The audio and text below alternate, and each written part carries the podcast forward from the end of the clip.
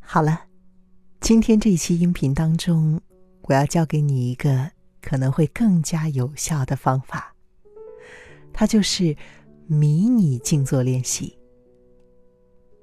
顾名思义，它是比长时间的静坐练习更短的静坐时刻。虽然时间较长的静坐练习可以锻炼一种专注的觉察力，把你带入生活当中的各个面相，但是迷你静坐练习可以协助你面对各种情况，尤其是用餐前后。这些练习名副其实是简短的正念时刻。迷你静坐可以长达一两分钟，或是只花几秒钟，让你把心智带往想要专注的东西上。例如，一个想法、情绪、饥饿感，或者是感受所吃的最喜爱的甜点时，前面几口的味道。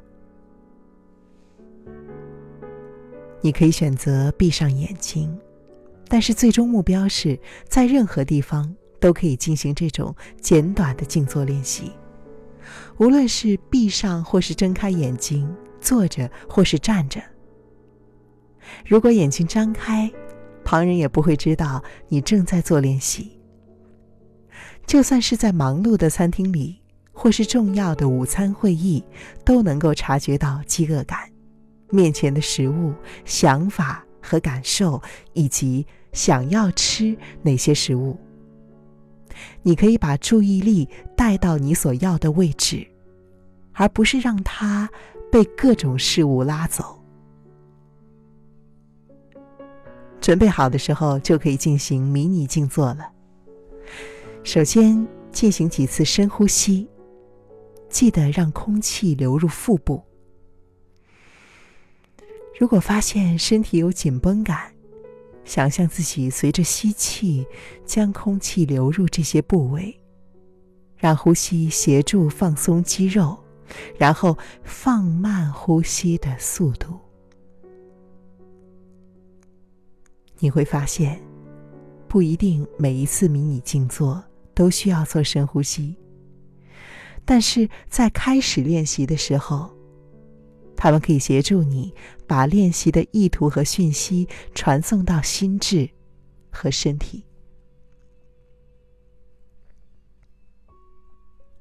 然后留意心智，并且把注意力放在想要的位置上。你可能想要留意情绪、身体感受或想法，例如刚刚浮现了。想要吃冰淇淋的想法，是不是因为饿了，还是因为你看到了最喜爱的冰淇淋广告，或者是两者都是呢？第三，不需批判所发现的事物，只要察觉它们就好。你正培养自己利用几分钟来观察自己的经验。然后选择如何有效响应，而不是你已经猜出来了，自动的反应。好，接下来我们说，虽然你可以在一天当中进行很多次的迷你静坐，但是记得特别要在用餐的前后进行练习。这是难度最大的，挑战最大的，但是能够达到它的人往往是战无不胜。随后，你就可以在任何情况下无需闭上眼睛，就能够快速的进行迷你静坐。你可以把觉知带入任何活动当中。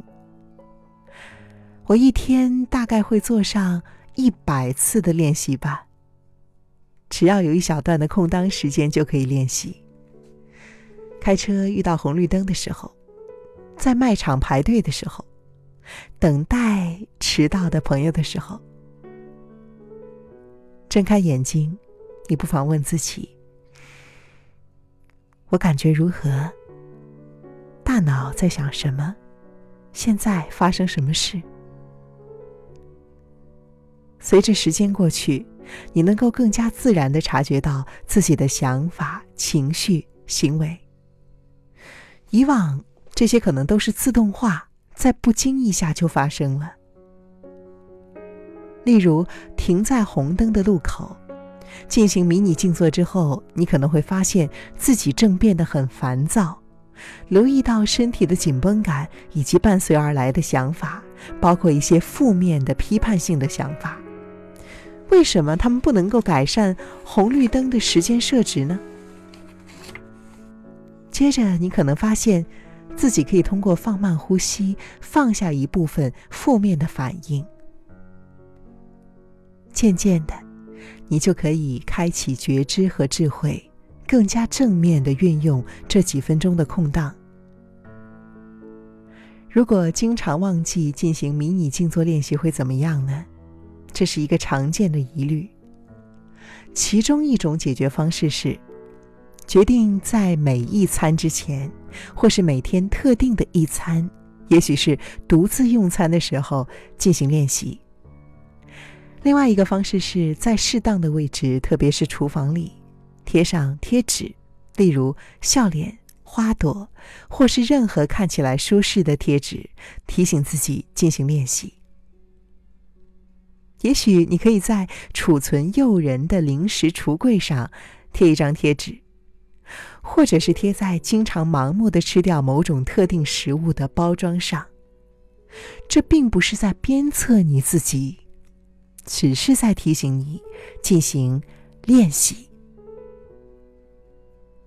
你还可以为自己设计想象出来的贴纸。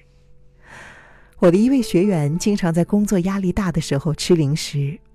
刚开始呢，他把贴纸贴在计算机的屏幕上，在他习惯了之后，反而不再留意它了。接着，他把贴纸贴在门框上，出席会议之前都会看到。他发现大部分的压力和老板有关，因此我请他每一次在遇到老板的时候，想象他的额头上贴着贴纸。因为老板经常是压力性进食的诱发因子，这个方法非常有效。好了，今天我就为你读到这里。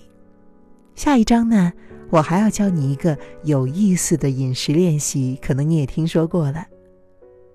在进行那一项练习之前，你需要出门去买一袋。葡萄干。好，今天我就为你说到这里了。我是楚笑，期待看到你的留言。